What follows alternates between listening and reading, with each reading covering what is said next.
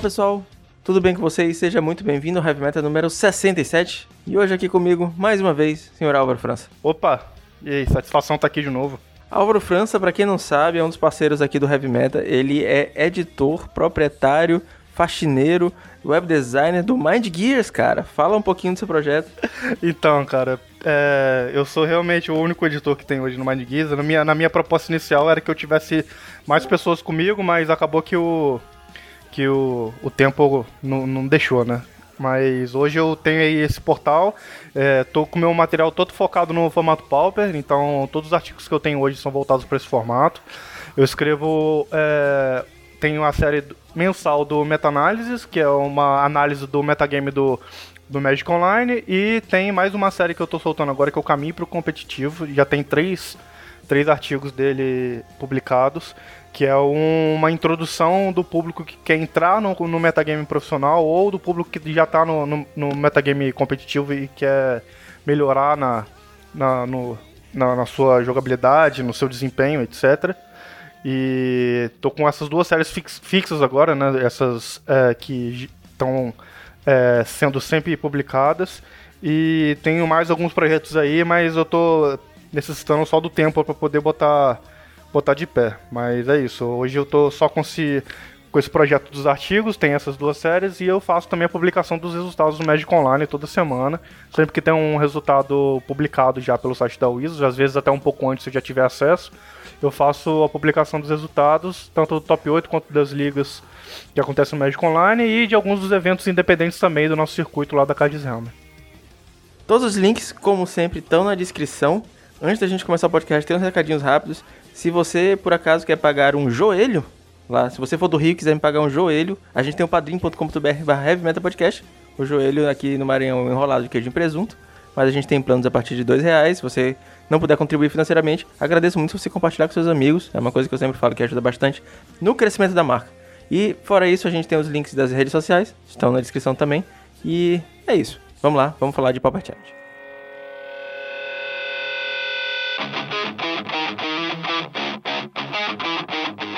O Pauper Challenge do sábado foi um metagame bem diferente do que a gente está acostumado.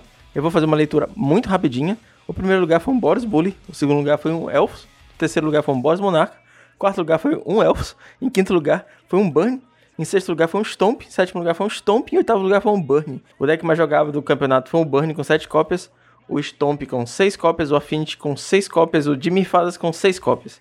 Em um total de 55 jogadores. Cara, eu achei um metagame meio divertido. A gente teve várias, vários decks repetidos, mas assim, os top tiers do formato, né? A gente não teve o, o Befadas, não teve Tron. A gente teve o Boros, que é um arquétipo que tá voltando a aparecer bastante. E Burn, então quem vive reclamando aí que Burn não joga, teve duas cópias aí no top 8. É, pois é, cara. Eu escutei aí há pouco tempo alguém perguntando por que, que o Bunny tava sumido, então o Bunny quando faz presença faz assim, né? Já aparece em dupla. E, e aí já, já, já cravou aí dois, duas colocações do top 8. Eu acho que o metagame tá bem, bem orientado pros agros agora, né? É, acho que isso é parte do comportamento natural do metagame mesmo, quando tem muito é, mid-range, que é o caso do Befadas, que tava, foi o deck mais, mais presente aí no mês passado, de setembro.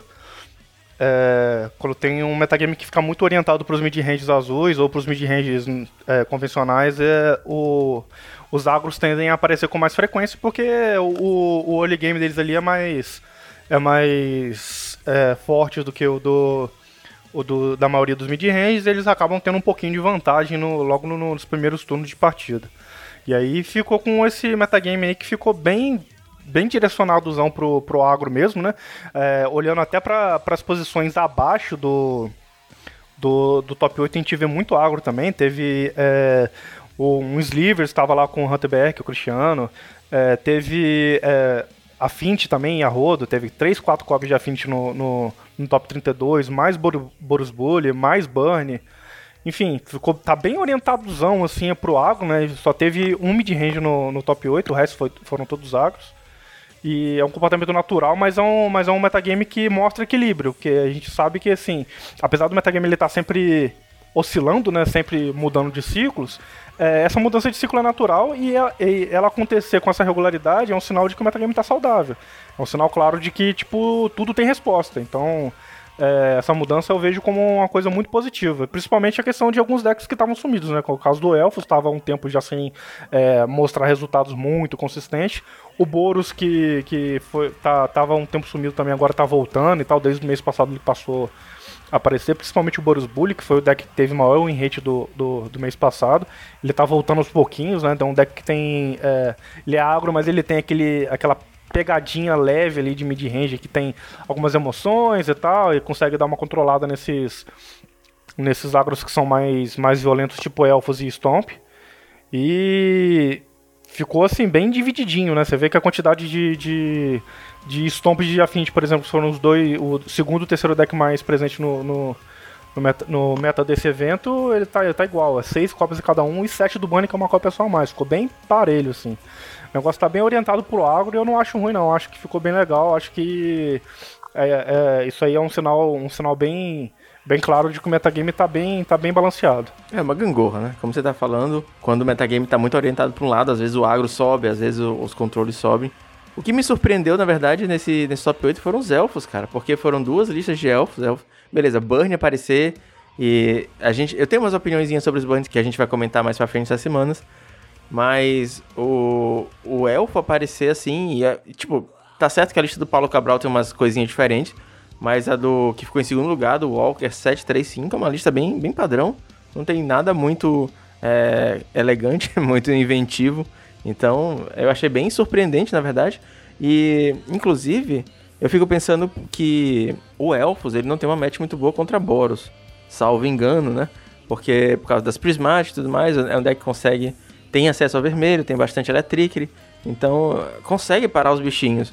E a gente tá vendo a subida do Boros, e a gente é sim de três decks que se cadastraram no, no Pauper Challenge do sábado, dois deles fizeram top 8, achei bem impressionante. É, então, tem, tem essa, essa questão também, isso é muito importante, cara. Quando eu faço as análises do, do meta-análise, eu sempre dou uma olhada é, com mais atenção nesse ponto, né, que é a questão de quantidade de de, de arquétipos, de, de, quantidades de um determinado arquétipo e conseguiram chegar no top 8 em relação à quantidade total que tinha no evento. Isso aí é que o, o a conversa que, a gente, que eu tive com o Martins há um tempo atrás lá do. Martins lá do Magic Alternativo, que era que ele chamou de taxa de conversão, que é a taxa de conversão do, de quantos decks que estão presentes no evento e quantos deles que eles conseguem chegar até os melhores. E você vê que, tipo, quando é, essa taxa é muito alta, que significa que, tipo, é, muitos desses, desse, dessa quantidade conseguem chegar no, no, top 8, ou que tem uma quantidade muito pequena, e mesmo com a quantidade muito pequena, ou eles conseguem chegar todos ou quase todos no top 8, isso indica que o deck está muito bem posicionado dentro do metagame desse evento, ou seja, é, como os, os, eventos eles são recorrentes e são cíclicos, né, tem, é, acontece toda semana e o meta de um influencia no outro, essa, essa, taxa de conversão aí, ela mostra com clareza que um deck está bem posicionado nesse metagame. E aí ver, assim, um, um deck que realmente teve é, três cópias e três, de, de três duas foram top 8, cara, é um resultado excelente de, de, de, de, se ver e de se analisar do ponto de vista de qualidade do arquétipo, né? Eu acho que o Elfo também ele tem aquela, aquele, aquele ponto de preconceito não é, não é nem um preconceito, né? Mas os jogadores têm um pé atrás com jogar com, com o arquétipo, com, da mesma forma que tinham com o, o o walls lá, que é o campo de barreiras. Que ele, como ele é um arquétipo que você precisa dar muitos cliques e posicionar muitas coisas, acaba que a maioria das pessoas fica com o pé atrás de, de pegar com ele, porque fica uma mesa muito grande, dá muitos cliques, etc. Compra muita carta, você perde um pouco do controle é, jogando online, pode estourar o seu tempo porque você está fazendo muita coisa, etc. E as pessoas ficam com um pouco de pé atrás. A mesma coisa do Walls lá, que também tem essa questão de ter que dar muitos cliques, etc. As pessoas ficam um pouco de pé atrás. Mas é um arquétipo bom, ele não tem, não tem falhas muito claras assim, é, que já não existem no metagame. Né? A falha dele é que tomou um Electric no momento correto Infelizmente o deck não pode não, não, voltar, né? Ele ainda tem chances, mas perde muito do gás dele. Mas é um deck que é bom, ele é consistente, ele é um agro é, bem posicionado entre os agros também. Ele tem essa pegada um pouco combo, né? Que é tipo você ficar comprando um monte de carta, fazendo um monte de bicho e de repente em um turno você acaba matando. E fica só com um pouco desse, desse, desse medo dos jogadores de, de pilotar a lista e acabar é, vendo uma dificuldade maior por causa da plataforma do Magic Online mais do que do arquétipo em si. Uma coisa que eu acho legal no deck de Elfos também, e eu sempre comento isso sobre Agros, é que o Elfos eu acho que ele consegue ter umas camadas de dificuldade extra que não só porrada. Então, se você às vezes consegue, sei lá, com o Tron dar um Fog Lock, ele tem ah, algumas mágicas que causam dano direto, ele tem o, o artefatozinho lá, o Virgin Logbow, ele tem outras maneiras de se virar. E eu acho que é importante você ter um plano A, B e um C. É, até mesmo o Tron, né? Que todo mundo fala que ah, o Tron é um deck muito forte, ele tem plano A, B e C. Você pode matar de mudrista, de rouba, pode devolver tudo, pode ganhar de mil. Então, eu acho importante um deck para ele se livrar de todo que o oponente possa fazer. Ter esse plano A, B e C e o Elfos é um algo que tem. E já entrando na parte de listas, pra gente não se estender tanto, a lista que ganhou o, o campeonato do sábado, ela tá bem parecida com o último Boros Bully que também fez resultado, jogando com 4 Molten Hand Side, tá jogando com 2 Red Elemental Blast, 3 Pyroblast, ou seja, tá jogando com 5 Pyroblast, né? Efetivamente, tecnicamente 5 Pyroblast. Duas relíquias, tá jogando com Shenanigans.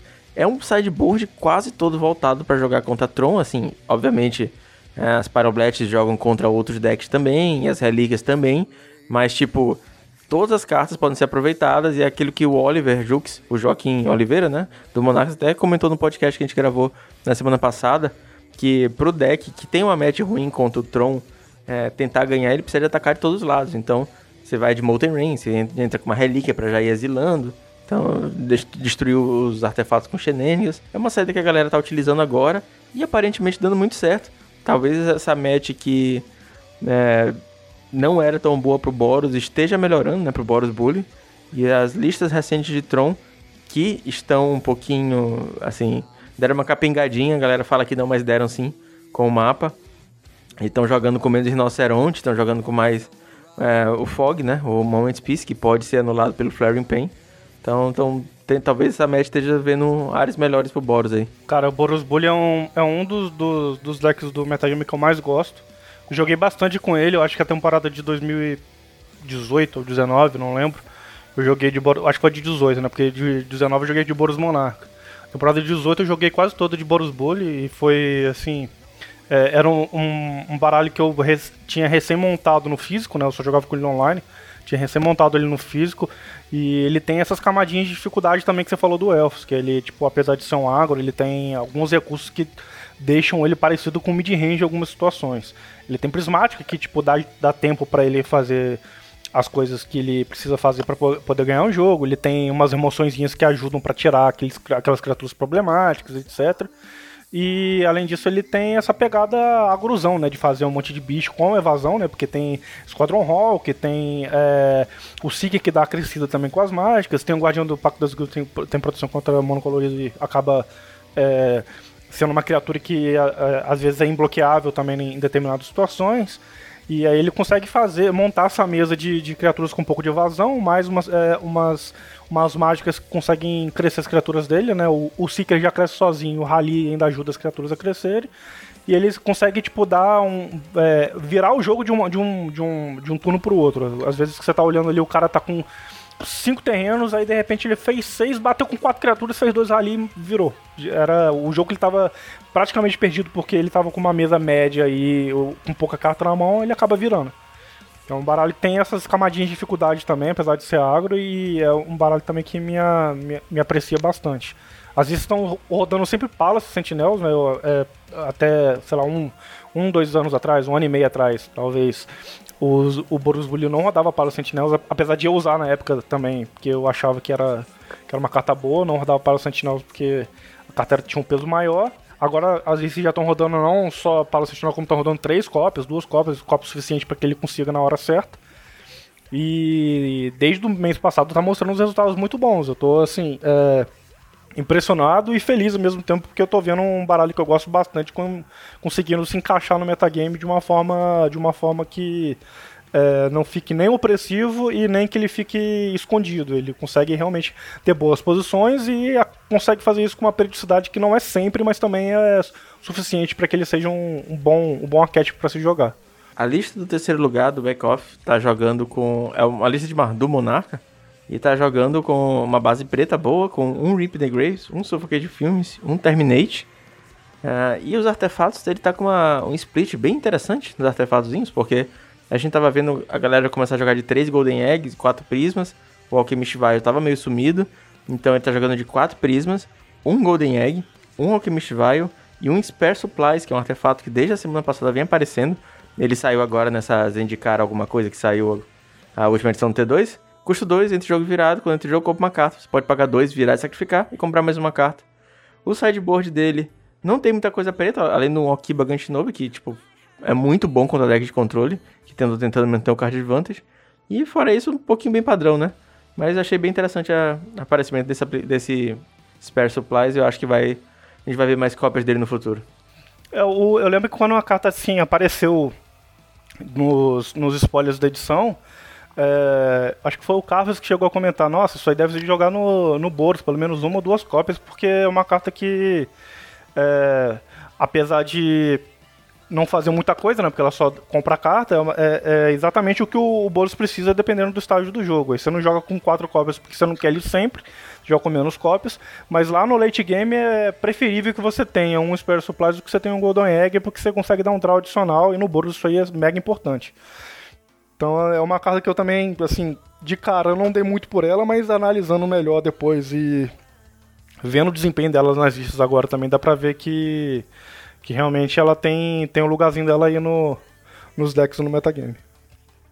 As listas do Burn, ela tem uma coisa, elas têm uma coisa interessante, uma coisa em comum, é que elas não estão jogando com o Gitu Runner.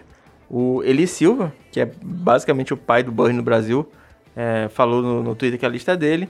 E aí eu conversei com ele um pouquinho aqui antes da gravação para saber por que, que ele não tá jogando mais com o Gitu, o que, que aconteceu. Ele falou que o Gitu, a partir do terceiro turno, é uma carta meio morta. Né? E hoje em dia tem muito blocker pro, pro Gitu. Além das fadas atrapalharem um pouquinho, né? Porque é uma carta custo 1, que pega Spell Stutter e tudo mais. É, ele é muito ruim contra Stomp, ele é muito ruim contra Fint, ele é muito ruim contra Boros. Então ele preferiu tirar os Gitu Lava Runner e tá jogando com três Flame Rift, que é uma cartazinha de Nemesis que eu adorava na época Custo 2, causa 4 de dano a cada jogador. É um Sorcerer. Eu adoro essa carta.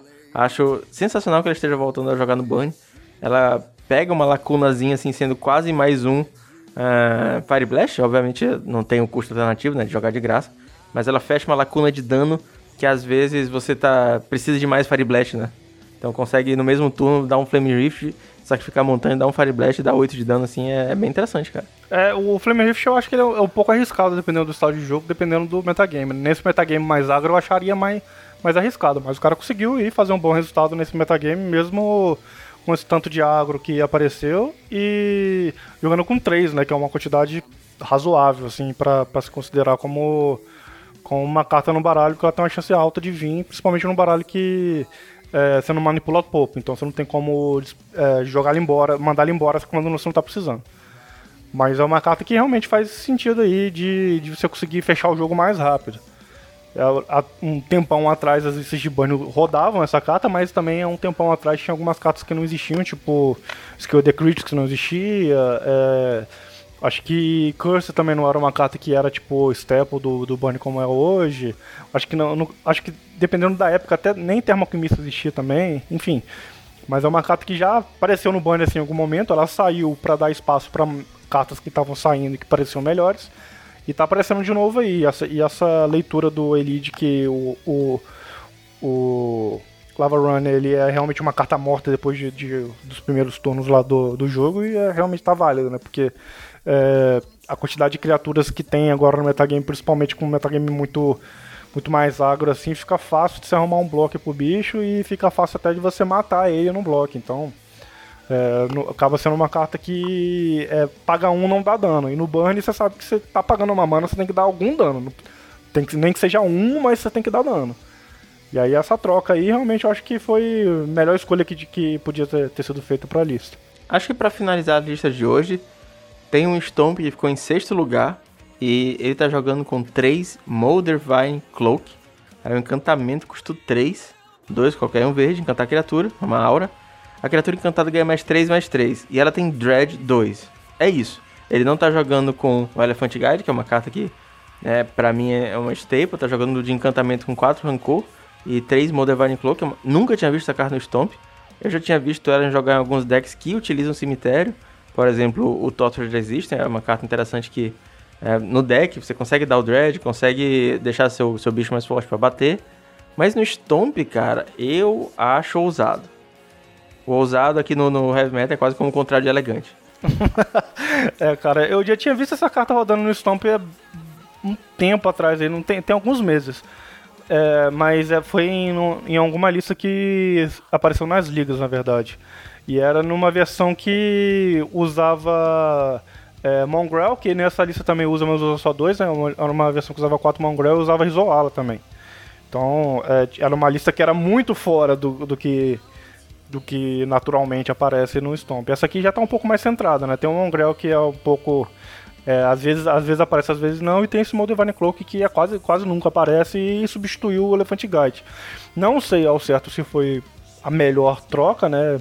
Pode ter funcionado para o cara nesse evento em específico, mas é, pode ser costume meu também de, de, de esperar pelo Elephant Guide. De qualquer forma, é uma carta que deixa é, a, a Silhana 4-4, que, que eu acho que ele nem usa a Silhana aqui nessa, nessa lista, mas ainda tem o Scargan, que é, que é uma carta que também tende a, a ficar a, a ser um, uma pedra no sapato do, do, do oponente no, no, lá no mid-late game. Ele consegue também deixar um Scargan maior e imbloqueável, porque a, o poder dele acaba ficando maior do que a maioria das criaturas que tem no formato. E acaba fazendo quase que o papel do Elefante Guard, só o fato de ele não deixar a token a token em campo e ele poder voltar também depois que ele for pro cemitério, né? O Rancor faz, faz bem esse papel, mas estando mais marcado também não, não é ruim não. Só não sei qual é o impacto realmente que a falta da token do, do Elefante Guard pode, pode deixar. Talvez no metagame mais agro, assim, que as emoções são é, menos presentes, né? Tem menos emoções que consigam tirar um bicho barra 4 de jogo. Isso não tenha tanto impacto assim, mas talvez no metagame que seja mais voltado para para baralhos que tenham remoções mais, mais direcionadas, tipo, como, principalmente os baralhos que tem preto, né? Que tem, agora tem Cash Down, tem Defile, tem uma série de outras remoções aí que são pontuais e são, que são assertivas, né? De conseguem destruir qualquer, qualquer tipo de criatura de, com resistência independente. E aí, nesse, nesse metagame pode acabar não sendo uma coisa muito boa, mas uh, talvez nesse metagame agora mais agro, o Modern seja o suficiente para deixar um bicho dele grande o suficiente para que ele consiga finalizar o jogo. Sei não, cara, porque ele entra na mesma curva que o Elephant Guide. Ele faz, tem o mesmo pump que o Elephant Guide.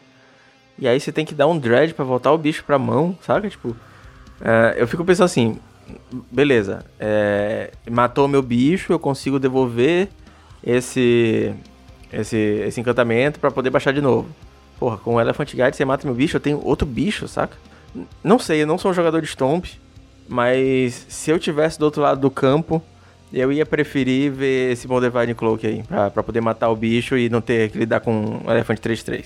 Eu acho que o, o, o, a, minha, a minha ideia é só que tem situações que o Stomp ele tá com um bicho muito grande na mesa e tem um bicho que é um pouco menor, mas que também é igualmente perigoso. Se ele fosse maior, ele seria muito perigoso. Então o cara tipo, acaba centrando muito a atenção dele no bicho que tá maior e mata só que aí no turno seguinte você acaba deixando outro bicho muito gigante. Então dificulta, porque a toque do Elefante Guard, apesar de ser um corpo na mesa e de ser uma criatura que não é pequena, não é 3-3, para os padrões do Pauper o 3-3 é, um, é, de médio a bom, né? Porque o nosso ótimo aqui é 5-5. Mas ainda é uma criatura que coloca pressão no board ele é uma criatura que morre para a maioria das outras, das outras emoções. Ele morre para raio, morre para um, um defile cedo, morre para qualquer outra dessas coisas e acaba não deixando o oponente com o pé atrás. Às vezes só a pressão de você deixar um bicho grande na mesa já deixa o oponente com, tipo, é, vários receios de fazer uma mágica ou de tentar executar uma jogada e acabar morrendo na volta para um bicho que tá 5-5, por exemplo. Mas eu concordo com você, a, a questão dessa falta do, do, do token aí pode ser uma coisa crucial. Talvez não nesse metagame que tá mais agro, que eu, provavelmente o cara só vai conseguir remover as criaturas dele dando bloco ou somando dano com alguma mágica. Ou é, no metagame, é, talvez no metagame que não seja tão assim, a, a token do elefante faça mais diferença.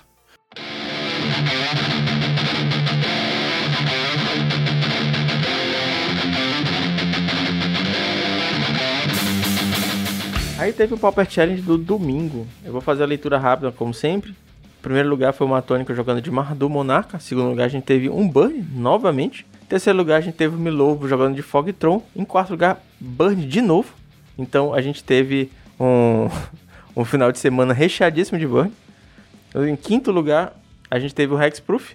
Em sexto lugar, o Igor Coelho jogando de Fogtron. Sétimo lugar, mais um Burn. Em oitavo lugar, um Dimir Fadas. O deck mais jogado foi o Burn com 9 cópias, o Stomp com 6 cópias, o Boros Bully com 6 cópias e o Affinity também empatado com 6 cópias, em um total de 64 players. A gente teve do top 16 do final de semana inteiro, a gente teve 5 Burns e a gente teve dois Boros, um Bully e um Monarca ganhando os dois campeonatos. Eu tô super surpreso, super surpreso com esses Pauper Challenge. É, também, cara. Do jeito que, tava, que as coisas estavam vindo antes desse ciclo, né? Até, tipo, meio do, ano, do mês passado, meio de setembro mais ou menos, Tava com uma pegada totalmente diferente. Era muito o Tron e o Befadas. E agora a gente tá vendo um negócio que é totalmente diferente. Só da gente ter tido é, dois eventos seguidos no mesmo final de semana, com o Bunny sendo o, arquétipo mais presente, já mostra que tipo, o metagame tá numa, numa reviravolta total, né? A gente tá aí com um negócio bem mais direcionado pro agro de novo, apesar de a gente ter tido aí dois Trons no, no top 8. O, o metagame ainda tá muito centrado nos agro, né? Que é Bunny, Stomp, Boros Bully, Affinity, é tudo agro. Ainda teve uma quantidade boa de X-Proof cinco cópias, que é, é, um baralho que andava sumidaço aí, não aparecia em quase nada. Acho que o último resultado foi o, o Reptilio que fez no, no, meio do mês passado. E ainda tem mais uns outros aí que estão perdidos no, no meio do, das listas, mas que também apareceram e fizeram bons resultados. Por exemplo, teve dois elfos que ficaram aí, um em 14 e um em 18, fizeram top 32. Teve mais Stomp aí também para baixo. Enfim, o metagame tá bem agro e tá bem, assim, com a cara de que esse é o novo normal, por assim dizer. E a, talvez a gente veja isso em mais uma semana ou mais um evento até que as coisas comecem a se movimentar de novo. Exato, até que as listas comecem a se adaptar e tentar jogar com já mais Fog, já mais Rinoceronte de main deck e voltar a jogar com mais, mais Prismatic Strands, então aí volta o que era antes.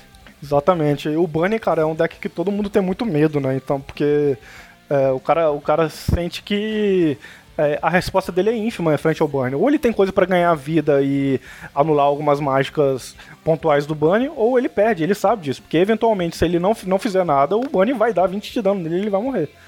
Então, é, é, esse, esse, esse negócio do, do Burn gerar essa pressão pode ser até o principal motivador das listas começarem a mudar de novo para outro, outro padrão. Sei lá, começar a aparecer mais Weather Storm, mais lista azul para usar para Blast, é, para Blast não, Hydro Blast, tem aparecer mais é, é, formas de você ganhar vida, outras coisas que, que também estavam meio sumidas, tipo Lone Missionary, que é, até tempo atrás jogava até de side no, no, no Tron também, pode começar a voltar a aparecer.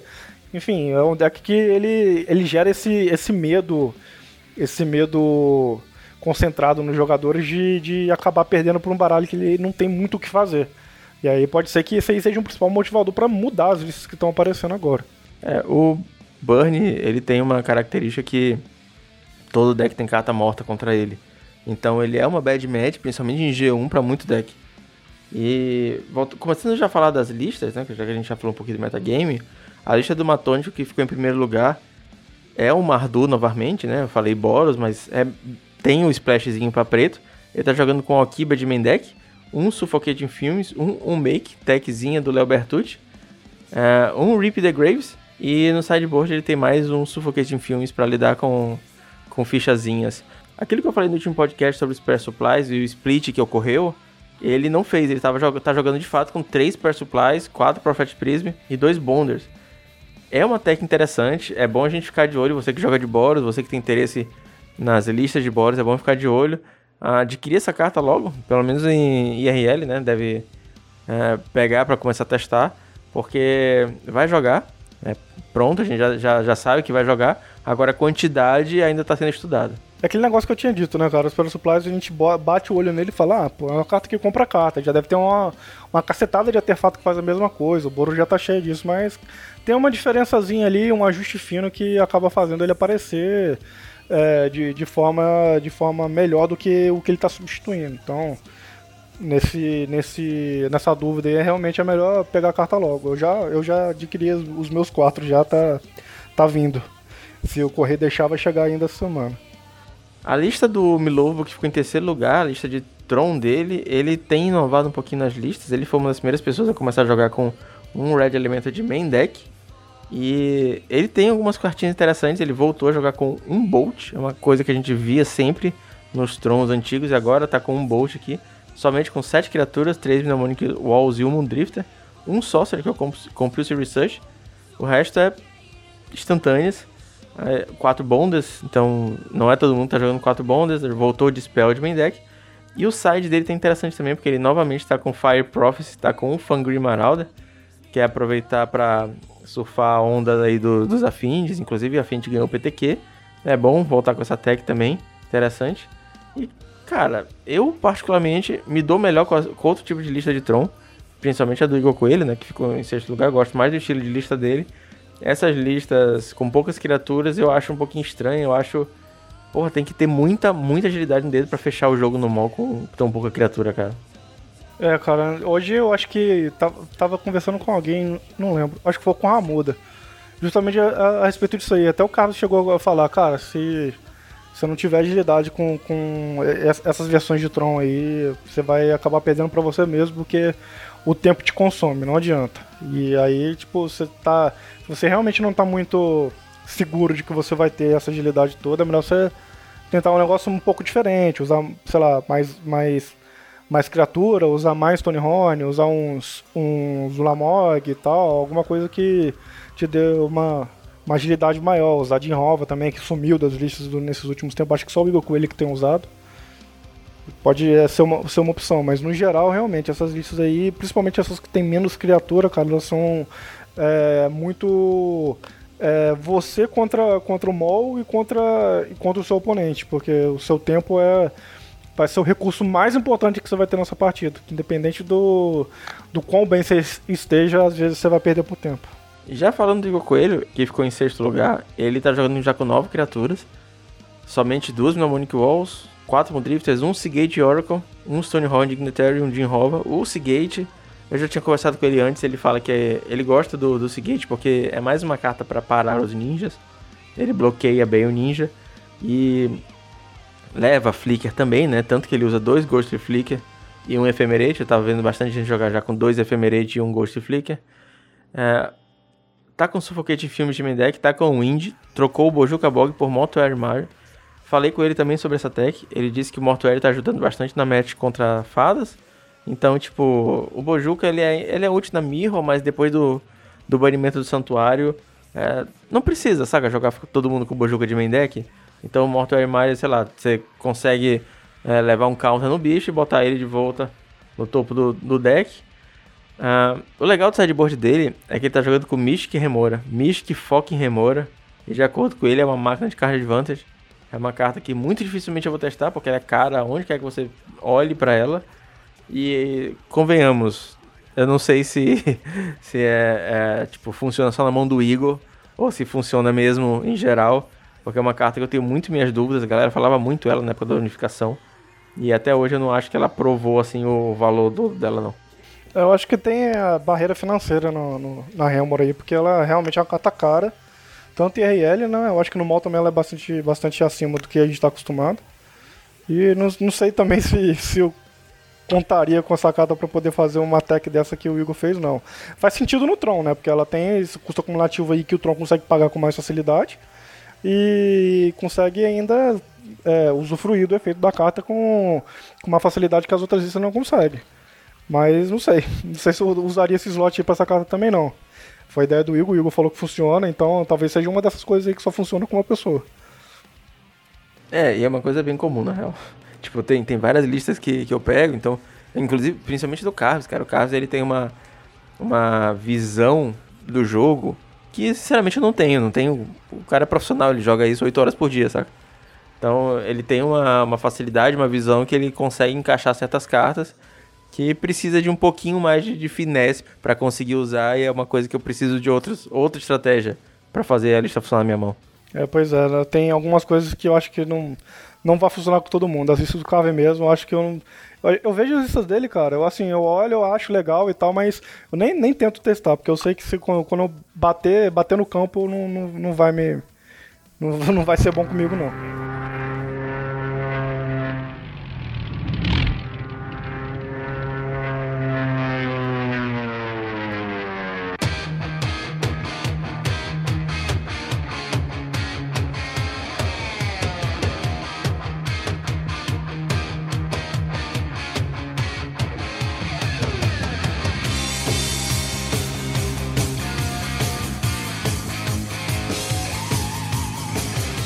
Hoje aconteceu uma coisa muito triste, né? Mais uma das, das, das grandes coisas tristes que estão acontecendo em 2020. A gente perdeu mais uma, uma emblemática figura aí que foi bem importante para toda a história do, da música e toda a história do rock, inclusive. É, hoje foi o falecimento do Ed Van Halen, depois de 10 anos aí com, é, lutando contra o câncer, ele acabou não, não resistindo. Então fica aí minha homenagem a ele, eu vou querer o Panama do, do Van Halen hoje. Eu também estava pesquisando sobre Van Halen hoje, eu estava dando uma pedaladinha antes da gravação. E aí quando eu parei, no... tem uma praça que eu sempre faço checkpoint lá pra tomar uma água, descansar, olhar o celular. Eu vi que o Van Halen tinha falecido. É, é triste pra caralho, porque ele é um dos heróis da, da música, sabe? O cara mudou o jogo.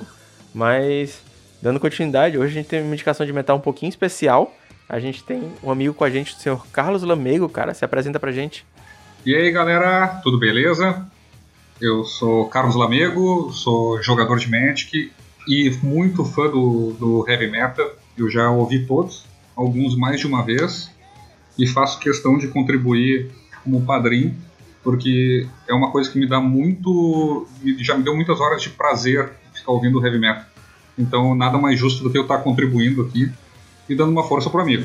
É, cara, isso aí. E o Carlos, ele nem sabe disso, mas a primeira vez que ele, que ele falou comigo, é, foi um daqueles dias que você tá, tipo, bem para baixo, bem desanimado com o projeto e tudo mais. E ele me deu uma força, assim, pelo Facebook, mandou uma mensagem, falou que gostava do projeto e tal. Era, tipo, 10 e meia da noite. E eu fiquei tão hypado com a, com a mensagem dele, que eu comecei a editar, tipo, 10 e meia da noite. Não, pô, caralho, a galera gosta mesmo, né? Tem que editar isso aqui, vamos soltar episódio. Cara, pô, que legal, cara. Que legal ouvir isso. Saber que eu também ajudo a fazer diferença. Me faz muito feliz. Com certeza. Eu sempre falo, cara, que é, o Álvaro, que também produz conteúdo, você também está produzindo conteúdo, é, inclusive fala mais já, já, já do seu canal pra gente. É, todo mundo que produz conteúdo é uma, é uma batalha, né? Porque a gente não vive disso, a gente faz por amor. E muitas vezes esse amor é, tem uma, é uma relação um pouco tumultuada. Mas, cara, você tá com um canal do YouTube também, né? Tenho, cara. Tenho um canal que é o Flamengo MTG, que eu comecei para mostrar para os meus amigos, eles que pediram para ver a minha participação no primeiro Pauper Series, que eu fui muito bem. E aí, é que teve um, um momento que eu ganhei do Alexandre Weber. E aí, na, naquele momento, eu virei rockstar no, entre os meus amigos. e aí eles, bah, quero ver, quero ver, quero ver. E aí eu, pá, uh, fiz o canal. E o canal é, por mais legal que ele seja, ele me toma muito tempo. E é o tempo que eu não passo com a minha família, ou é tempo que eu não passo jogando. O meu computador é treva, então eu deixei o canal um pouquinho de lado para eu conseguir aproveitar o, o resto, para tentar, tentar atingir um equilíbrio. Porque eu estava ficando muito tempo no, no, jogo, muito tempo no computador, eu estava, obviamente, deixando de fazer outras coisas que são mais importantes. Então eu deixei o, o, canal um pouquinho de lado até que eu compre um computador que me dê menos problemas, que eu faço, possa fazer uma edição melhor. E assim que der, eu já retomo o canal, retomo vídeos. É, esse é um dilema que todo mundo tem, cara. Tipo, é, domingo, em vez de você estar tá com sua esposa, em vez de você estar tá com seus amigos, seus filhos, você está trabalhando, entre aspas, de graça, sabe? É, é complicado. Exatamente, eu te entendo. Eu, te, eu realmente te entendo.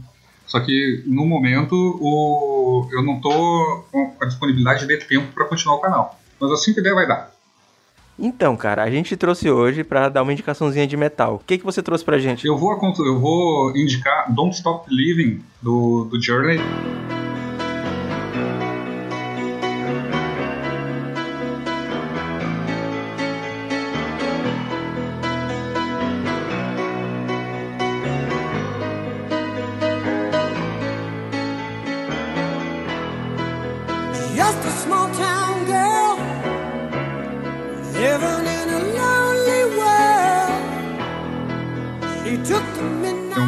Música que teve uma participação muito. Como é que posso dizer? Foi, foi importante no momento. Eu estava estudando para concurso público e, e eu só imaginava: não, não para de sonhar, não para de almejar. Então essa música, ela realmente me toca. Assim, eu gosto de ouvir, chega a me arrepiar lembrando daqueles momentos. Então vai essa daí: Don't Stop Believing, do Journey. Sensacional. E tem tudo a ver com a conversa que a gente acabou de ter. Aham. Uhum. quase coincidência. Ah, continua acreditando, continua no projeto, continua porque É, cara, toda, toda vez que tem. que eu saco tem uma galera que curte, que, que eu sei que eu, porra, animei o dia de alguém no busão. Como, como você sempre fala, indo de bike pro trabalho, eu, eu sei que, tipo, mais um dia que valeu a pena. Exatamente, saca? cara, eu ouço muito, eu torço muito para que o projeto sempre prossiga, sempre em frente e sempre melhor. Cara, eh, aqui de Pelotas, do Rio Grande do Sul, eu te desejo todo sucesso, Fernando. Muito obrigado, cara, muito obrigado de verdade. E hoje, eu geralmente não estou indicando mais tanto metal, tô abrindo o microfone para os convidados que estão chegando aqui na casa, mas que nem o Álvaro falou no começo, hoje foi um dia triste pro rock mundial. O, o Van Halen, do Van Halen, o Ed Van Halen morreu, faleceu, perdeu a batalha contra o câncer depois de vários anos. E eu queria também deixar uma indicação, vai ficar essa música tocando até o final, pau no cu do Content ID. Se quiser bloquear, foda-se, mas eu vou deixar essa música. é o Running with the Devil do Van Halen, é a minha música preferida da banda.